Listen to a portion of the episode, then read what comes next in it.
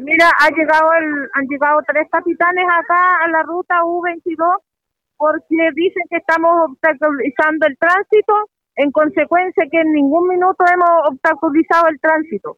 Nosotros sabemos buses de que vienen con su nómina de personas, con su QR, con lo que nos han pedido, y aquí estamos, no nos dejan entrar porque dicen que no están autorizados y que no esta, esta vía no está autorizada para que pasen buses. Bueno, póngase de acuerdo, pues llamamos al intendente y al gobernador debería venir en camino y, y a la Serena igual está autorizando, pero no sé en qué minuto van a van a dejarnos pasar.